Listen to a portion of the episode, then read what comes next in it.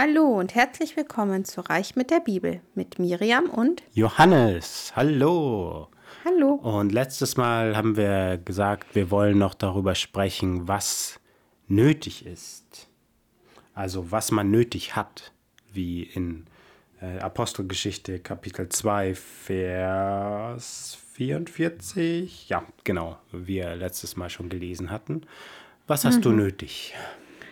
Hm, Ich glaube, ich habe nötig ein Dach über dem Kopf und ähm, das tägliche Brot sozusagen. Ja, Lebensmittel. was heißt das jetzt genau?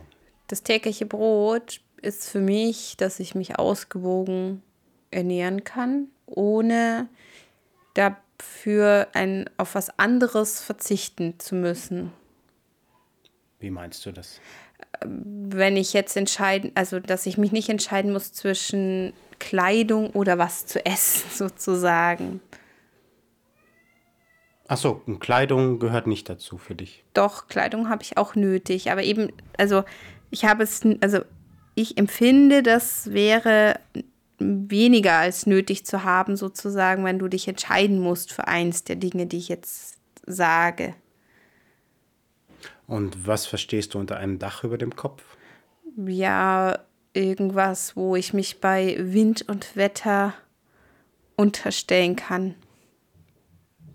Also würde dann eine Brücke reichen? Nein, das würde mir persönlich nicht reichen. Dann Ja, geh doch mehr ins Detail. oh, das ist echt schwierig. So werde ich jetzt hier so ausgefragt. Dann erzähl Keine du mir Ahnung, doch. hat sich irgendwie so ergeben. Dann erzähl du doch, was für dich ein Dach über dem Kopf ist. Ja, das ist eben, das wollte ich ja eben von dir wissen, weil ich es auch nicht so richtig weiß. Äh, wie, Ich glaube, wir haben was- schon mehr, als wir brauchen, in dem Sinne, dass wir eigentlich so viel Räume haben und so viel Sachen horten können.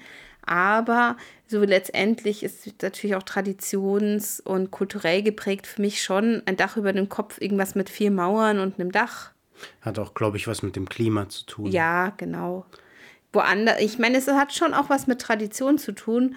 Ich meine, wenn du halt in der Region in der Welt alle in deinem Dorf Lehmhütten haben, ohne das jetzt zu werten, ja, dann sinnst du ja gar nicht danach, dass du ein Backsteinhaus möchtest.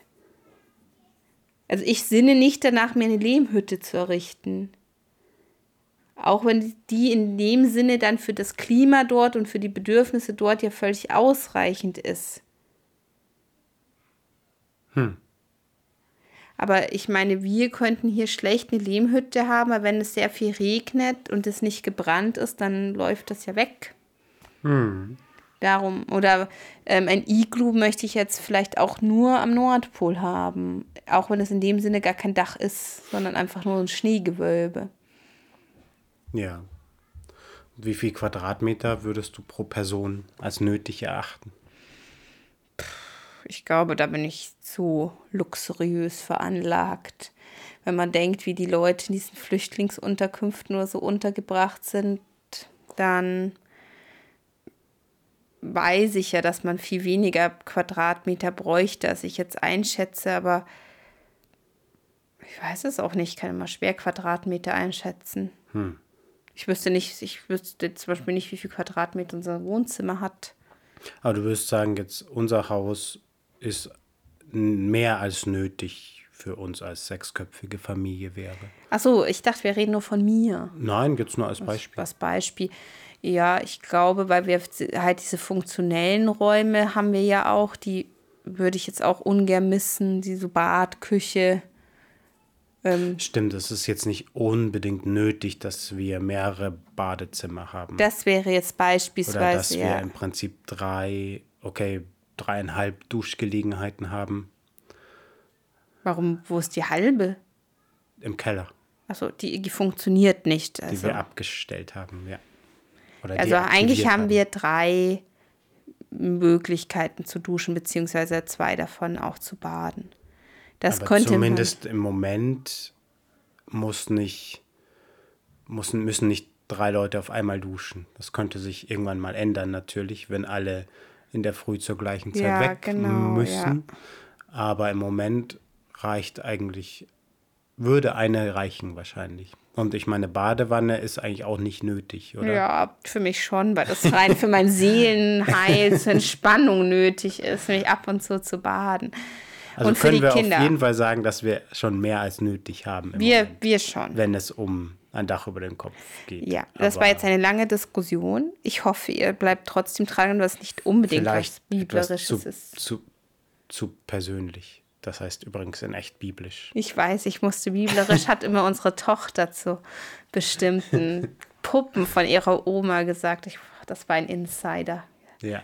Aber genau, also ich glaube, letztendlich hätten, könnten wir uns einschränken, aber die Frage ist, da wir das Haus jetzt eh praktisch ja als Geschenk erhalten, weil wir es ja nicht bezahlen müssen, dann darf man das, glaube ich, auch immer annehmen. Was ist mit einem Garten? Ein Garten. Ist das nötig? Das nötig kommt wahrscheinlich nicht. auch um- Ja, auf die Kultur ja. an. Ich glaube, in manchen Kulturen ist es wahrscheinlich nötig, Nötig, dass du einen deine eigenen Sachen Garten zu anbauen haben, weil kannst, ja. es schwer ist, äh, etwas zu kaufen.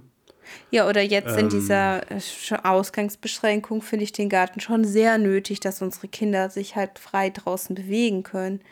Und ähm, klar, kannst sagen, es ist nicht nötig, auch in der Ausgangsbeschränkung, aber dann drehen halt alle Nein. irgendwann durch.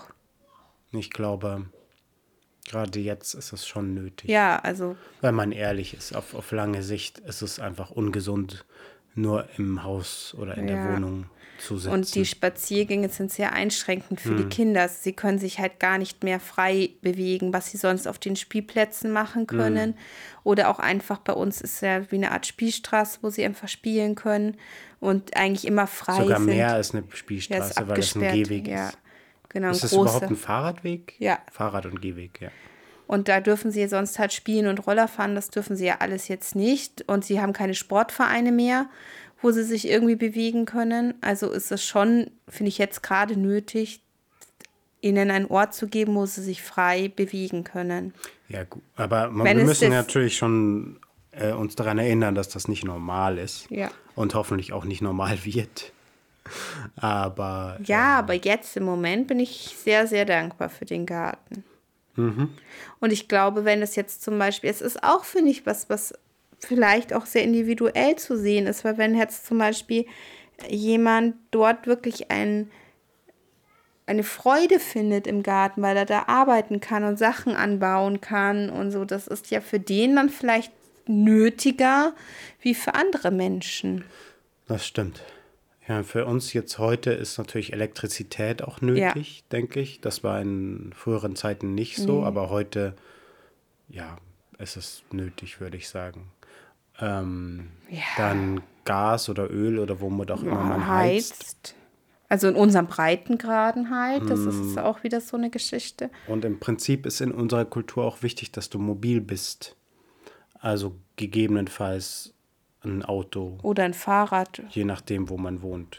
Ich Ja. glaube, in der Stadt nicht ist unbedingt. ein Auto vielleicht nicht immer nötig. Aber auf Mhm. jeden Fall kann ich mich erinnern, als wir zu zweit oder zu dritt waren, da war das nicht unbedingt nötig in der Stadt. Heute, ja, ja, gut, Doch. vielleicht ist es nicht Nötig. zwingend nötig, aber es ist schon Ja, aber du mehr als nur Luxus. ein Komfort, würde ich sagen. ja. Ja, vor allen Dingen musst du sagen, also das klingt jetzt blöd, aber früher hatten halt die Menschen am Pferde, Ochsen, Esel oder so, die, wo sie schwere Lasten getragen haben oder transportiert haben. Und das haben wir ja jetzt in dem Sinne nicht. Also wenn wir was transportieren müssen oder viel einkaufen müssen, weil wir sind sechs Leute, dann wird schon hart. Ja, oder sie konnten alles zu Fuß erledigen. Ich glaube, dass auch die Distanzen einfach geringer waren oft. Ja, aber trotzdem, wenn jetzt ein Handwerker, beispielsweise ein Steinmetz oder so, irgendwo was hintransportiert hat, hatte der halt ein Pferd und einen Wagen und dann hat das Pferd ja das gezogen. Keine Ahnung, kann sein. Aber äh, heute ist es jedenfalls nicht mehr so. Ja. Warum sprechen wir jetzt darüber, wie es früher war? Ja, weil das sich auch ändert, weil du gesagt hast, Mobilität. Ach so, ja, man aber muss das die ändert Zeit ja auch die Zeit sehen. Sehen und die Umgebung, ja. ja. Natürlich verstehe. Hatten wahrscheinlich die Jünger in der Bibelstelle jetzt nicht als tiefstes Bedürfnis Elektrizität, aber die gab es ja zu dem Zeitpunkt in dem Sinne ja nicht. Also Elektrizität gab es schon immer auf der Erde, aber halt nicht nutzbar für die Menschen. Vermutlich müsste man auch in, ähm, in Betracht ziehen, dass man ein, äh, also dass man Lebensumstände hat, die einen nicht krank machen.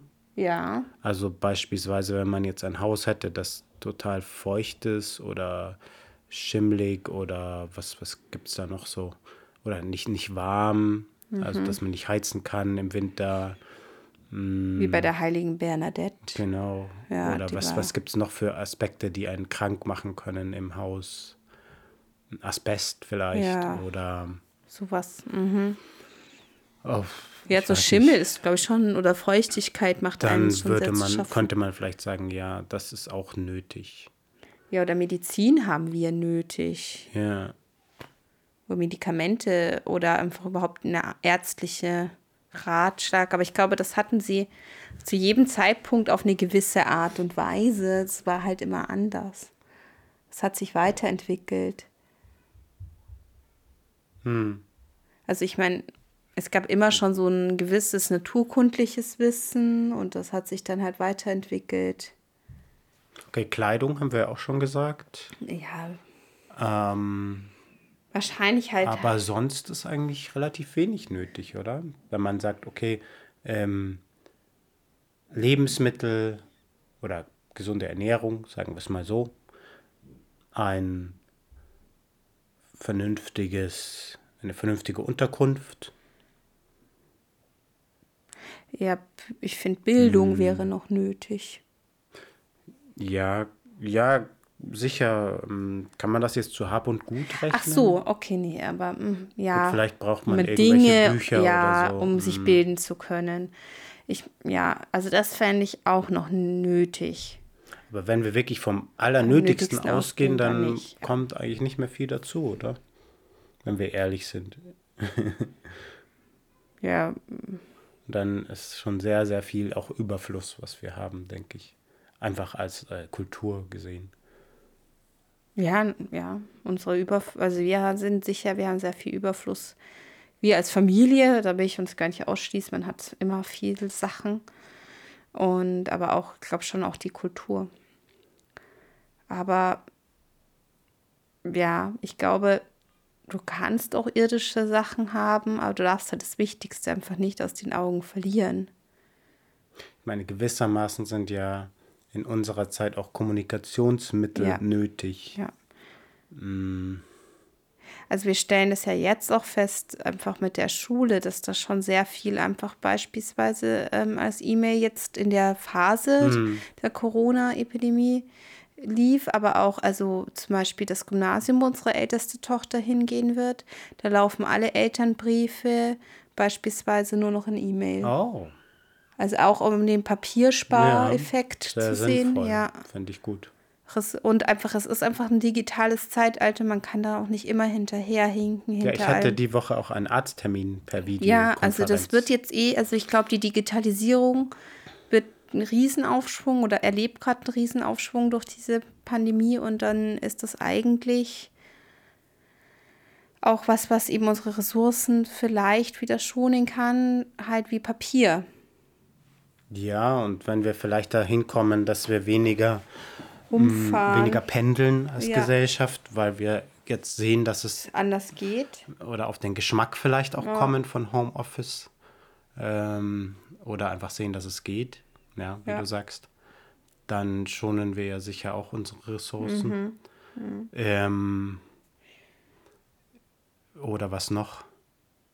Ja, man muss nicht unbedingt zum Arzt gehen vielleicht und sich dann wieder einer Ansteckungsgefahr Ja. aussetzen. Also für halt im- normale Gespräche im, einfach. Im Wartezimmer. Ja. Oder wie es jetzt beim Kinderarzt ist, dass einfach die komplett getrennt sind, die Infektionen und die Vorsorgen. Dass einfach eine Zeit am Tag gibt, wo nur die gesunden Kinder kommen zur Impfung oder so. Und dann gibt es eine Phase, wo halt dann die Kinder, die mit einem Infekt kommen, sind. Das ist eigentlich besser getrennt wie davor. Ja, ich hoffe, dass Sowas halt ich bleibt. als Individuum, dass wir als Familie und dass wir auch als Gesellschaft einfach viel über Hygiene lernen durch diese Situation. Und einfach. Und dann weniger Gesundheitsfürsorge vielleicht dadurch auch nötig haben. Und unsere. Weil wir uns nicht mehr so schnell anstecken, vielleicht. Ja, weil wir daraus jetzt gelernt, lernen, hoffentlich. Mm, gut, ich glaube, wir müssen auch wieder irgendwann dahin gehen, dass wir Abstriche davon machen, weil wir sonst unser Sozialleben ja. ähm, verlieren, das für uns als Mensch, menschliche ja. Wesen essentiell ist. Und wir können nicht immer zwei Meter Abstand von jedem nee, halten. Von unseren Freunden, von unserer Familie. Wir brauchen auch Nähe, denke ich. Ja. Aber wir können ja viel, viel daraus lernen, was für Hygiene nötig ist und was für, für Gesundheitserhalt nötig ist. Und was ja, und vielleicht auch, ja. Ähm, einfach, mh, mm, ich finde, jetzt merkt man sehr stark, wie man sehr vermisst und dann. So, das war wieder mal eine kleine Unterbrechung. Und jetzt weiß ich auch nicht mehr, wo ich war. Aber ja, ich glaube, wir sind eh vom Thema ja. abgekommen und ich lese jetzt mal einfach die nächste Stelle vor. Und das ist in der Apostelgeschichte Kapitel 4, Vers 32. Keiner nannte etwas von dem, was er hatte, sein Eigentum, sondern sie hatten alles gemeinsam. Ja, das äh, schließt an das an, was wir, wo letztes wir letztes Mal, Mal stehen geblieben haben, ja. sind. Ähm, ja, ich, ich lese mal einfach noch weiter, weil das auch dazu mhm. gehört. Es gab auch keinen unter ihnen, der Not litt. Denn alle, die Grundstücke oder Häuser besaßen, verkauften ihren Besitz, brachten den Erlös und legten ihn den Aposteln zu Füßen. Jedem wurde davon so viel zugeteilt, wie er nötig hatte. Ja, da sind wir wieder bei diesem nötig. nötig. Auch Josef, ein Levit aus Zypern, der von den Aposteln Barnabas, das heißt übersetzt Sohn des Trostes genannt wurde, verkaufte einen Acker, der ihm gehörte, brachte das Geld und legte es den Aposteln zu Füßen.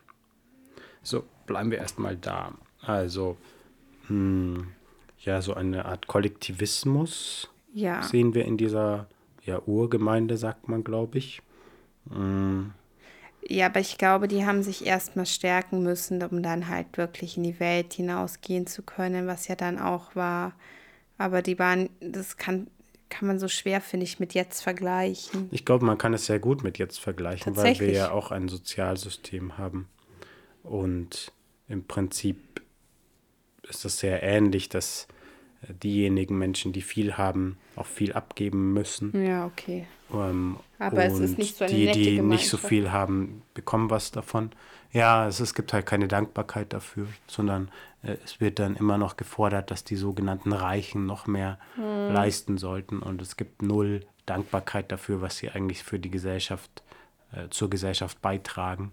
Mhm. Und es wird eigentlich, geht unsere Kultur immer davon aus, dass es, ähm, ja, wie soll man sagen, dass es einfach ihre Pflicht ist und es wäre eigentlich schön in gewisser Weise, wenn wir da als Gesellschaft mehr Dankbarkeit auch an den Tag legen würden und vielleicht ähm, könnte man vielleicht wäre es eine schöne Sache, stolz darauf zu sein, auch dass man Steuern gezahlt hat und was zur Gesellschaft beigetragen hat. Und mh, hm, wir sehen doch, glaube ich, so sehe ich das jedenfalls als Kultur, eher Steuern zu zahlen als was Negatives und versuchen, das möglichst äh, zu reduzieren. Hm. Oder wie siehst du das? Ja, sehe ich das Und es wäre doch eigentlich ganz schön, wenn man sagen würde, ja, diese Firma hat so und so viel Steuern gezahlt dieses Jahr, Applaus. Ja. Dieser Mensch hat so und so viel Steuern gezahlt. Danke, dass du äh, was zu unserer Gesellschaft beigetragen hast. Ja, ich finde also immer noch. Nur, eine, nur ein Gedanke von mir. Ähm, oft auch so ein Eifersucht oder Neidgedanke, wenn jemand ähm, erfolgreich ist und viel Geld verdient hat, dann ist er irgendwie, ich weiß nicht, also ich habe nicht das Gefühl, dass ja, denen alles ja gönnen. automatisch suspekt. Ja, ja, irgendwie schon. Und ich glaube, dass es in anderen Kulturen und Ländern eigentlich besser ist. Da ist einfach persönlicher Erfolg, du wirst dafür eher gefeiert wie hier. Und ich meine, nicht jeder, der zu viel Geld gekommen ist, ist automatisch jemand, der da unmoralisch dazu gekommen ist. Also es gibt bestimmt die Mehrheit der Menschen, die viel Geld hat, ähm, würde ich mal behaupten, hat sie sich erarbeitet oder gut angelegt oder, oder gute Lösungen gefunden. gefunden ja. Und selbst und wenn du einen Teil geholfen, ja. wenn du einen Teil geerbt hast oder so, wenn du das nicht verprasst, sondern damit weiter gut umgehst, dann ist das ja auch schon eine Leistung, finde ich. Ja, und das ist ja auch irgendwie so diese äh, als Familie, als Kollektiv wieder eine Leistung. Ja. Also stimmt. warum muss man das dann in Abrede stellen? Ja, das ist aber, finde ich, oft so. Ja, der hat es halt geerbt. Das ist ja gleich dann eigentlich schon nichts mehr wert. Oder sogar verwerflich. Schon fast verwerflich, wenn der dann äh, da irgendwie dran anknüpft oder so. Ich glaube, das ist halt dann so eine Aufgabe auch von einer Familie, dieses Wissen und diese äh, Ethik und so weiter, die damit einhergeht, wenn man Reichtum und Wohlstand sinnvoll einsetzt, dass man das auch, dass das auch weitergegeben wird mm. an die mhm. nächste mhm. Generation. Das ja. passt eigentlich sehr gut, dass wir gerade Village gespielt haben, oder? Ja, das stimmt. da sehen wir ja auch diese, äh, was, dass die Familie als Ganzes dann Ruhm sammelt und auch Wissen und so weiter. Und ähm, vielleicht kann das auch auf Reichtum übertragen werden und im optimalen Falle wäre dann, würde der Reichtum dann für äh, Gutes auch weiterhin eingesetzt und nicht, ja. dass es so weit geht wie beim verlorenen Sohn, der einfach nur an sich dann denkt, sondern ich denke, dass der äh, Vater in diesem Gleichnis auch sicherlich verantwortungsvoll mit seinem Reichtum und Wohlstand umgegangen ist. Ja, und hoffentlich hat, äh, da, haben die Söhne das dann auch noch gelernt und konnten ja. das dann, dieses Werk dann weiterführen sozusagen. Ja, und ich habe mir auch gerade so gedacht, früher war es ja auch völlig üblich, dass zum Beispiel ein Handwerk der Sohn das dann erstmal weitergelernt hat, dass ihm der Vater alles beigebracht hat, was er wusste und er hat es vielleicht noch irgendwas Neues oder ähm, neue Erfahrungen gesammelt, was Neues eingebracht und so. Und das ist jetzt ja heutzutage oft ja schon auch wird es aus verwerflich, wenn der, ja Vetternwirtschaft, wenn der Sohn in das Unternehmen vom Vater geht und so, das ist dann eher was Negatives und eigentlich finde ich, darf man auch nicht jeder Familie unterstellen, dass die dann unter der Hand irgendwas deichseln, sondern einfach auch ein Sohn kann einfach in demselben Gebiet wie der Vater ja auch talentiert sein. Mm. Und eigentlich hat Gott uns Talente geschenkt und nur das dann halt wegzureden, so ungefähr, weil das jetzt halt. Weil man unbedingt was Eigenes äh, braucht und sonst muss. ist es ganz schrecklich, weil das dann Vetternwirtschaft ist, wenn der im selben Unternehmen ist. Finde ich irgendwie auch eine komische. Mhm. Das geht auch dann irgendwie in so eine negative Seite, dass man familiäre Gemeinschaft als was Negatives plötzlich mhm. ansieht. Mhm. Ja. Natürlich die andere Seite sind, ist, dass die Aposteln dann jedem so viel zuteilen, wie er nötig hat, also sich dann um die Menschen auch kümmern. Ja, und, und wahrscheinlich auch sehr auch gut. Sehr individuell und menschlich. Ja, das glaube ich ist, glaube ich, das ist vielleicht ein großer Unterschied zu unserem Gesellschaftssystem, also jedenfalls wie ich es erlebe, hm, dass es sehr anonym ist. Und ja, und dass eigentlich nicht unbedingt die Menschen, die viele Leute zu Hause haben, viel kriegen oder die Menschen, die für andere Leute arbeiten, gut entlohnt werden. Oder dass Menschen, die kranke Leute bei sich, also Eltern oder so pflegen, da irgendeinen Ausgleich bekommen. Das ist alles ungerecht. Und eigentlich wäre das gerechter, wenn gerade solche Leute mehr Unterstützung erführen. Ja. Und das ist halt, was ich denke, bei so den Aposteln mal denken würde, dass sie das gerechter gemacht haben. Lesen wir doch noch ein Beispiel dazu. Ja, das ist was jetzt, das da auch, auch jeder. für Implikationen äh, stattfinden in Kapitel 5. Ein Mann namens Hananias aber und seine Frau Sapphira verkauften zusammen ein Grundstück und mit Einverständnis seiner Frau behielt er etwas von dem Erlös für sich. Er brachte nur einen Teil und legte ihn den Aposteln zu Füßen. Da sagte Petrus, Hananias, warum hat der Satan dein Herz erfüllt, dass du den Heiligen Geist belügst und von dem Erlös des Grundstücks etwas für dich behältst. Hätte es nicht dein Eigentum bleiben können und du konntest dann Und konntest du nicht auch nach dem Verkauf frei über den Erlös verfügen? Warum hast du in deinem Herzen beschlossen, so etwas zu tun? Du hast nicht Menschen belogen, sondern Gott.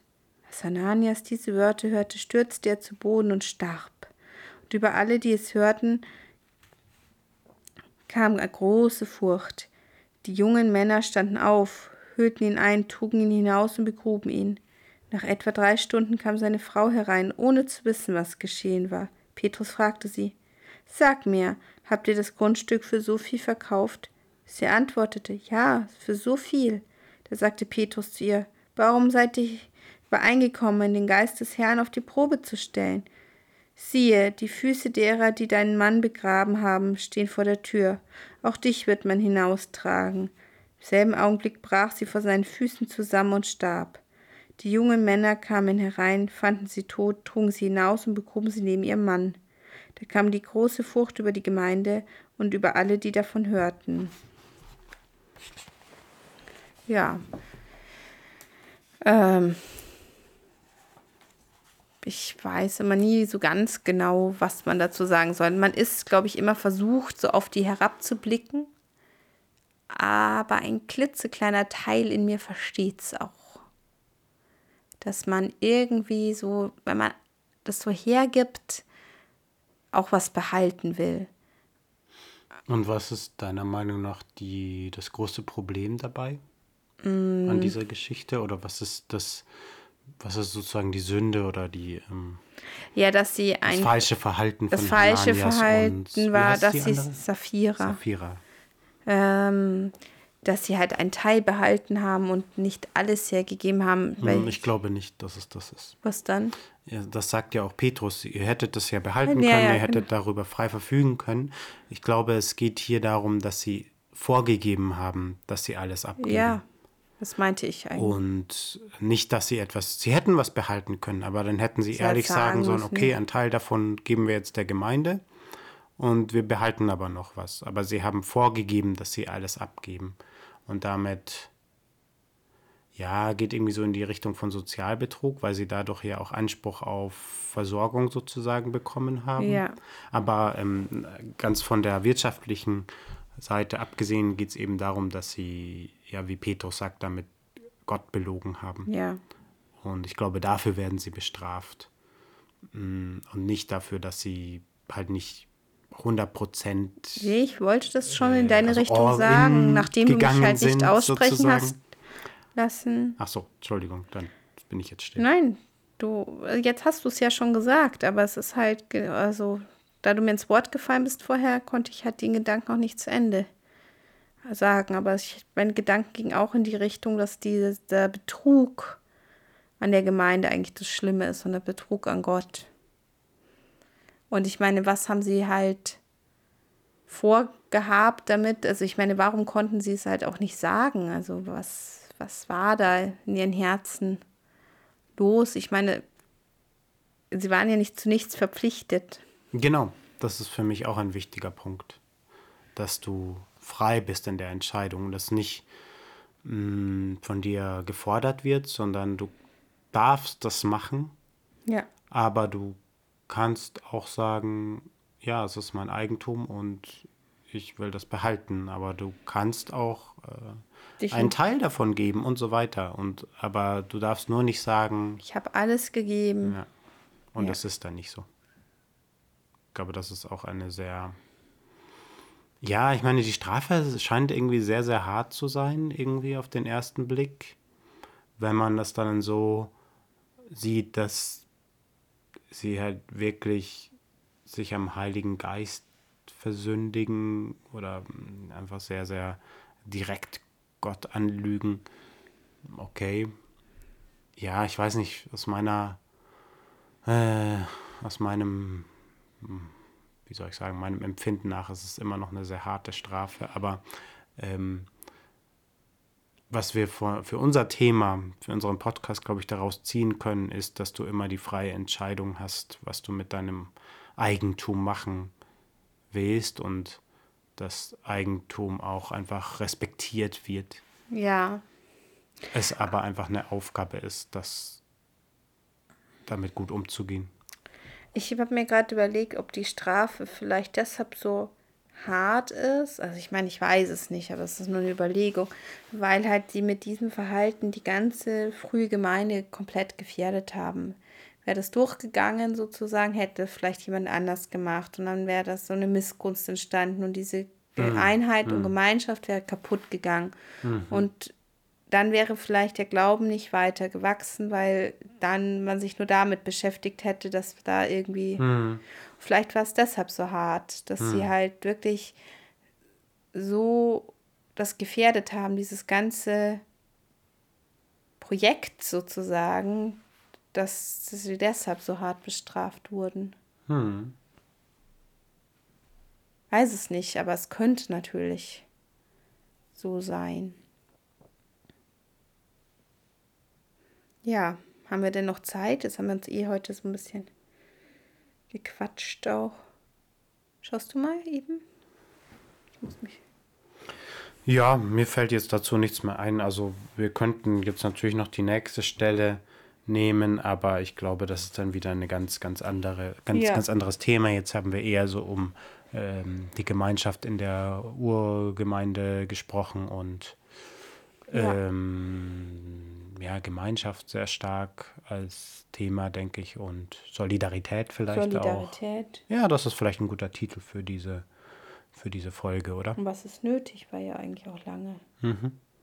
Ja, Solidarität impliziert ja auch sehr stark, was nötig ist, weil du würdest dann auch bei Solidarität nicht darüber hinausgehen eigentlich, oder? Ähm, das Weiß ist dann nicht mehr Solidarität, sondern Großzügigkeit oder, oder, ja. oder, Wohltätigkeit oder sowas. Ja. Gut, danke für das Gespräch. Dir auch. Und danke fürs Zuhören und wir hören uns. Bis bald.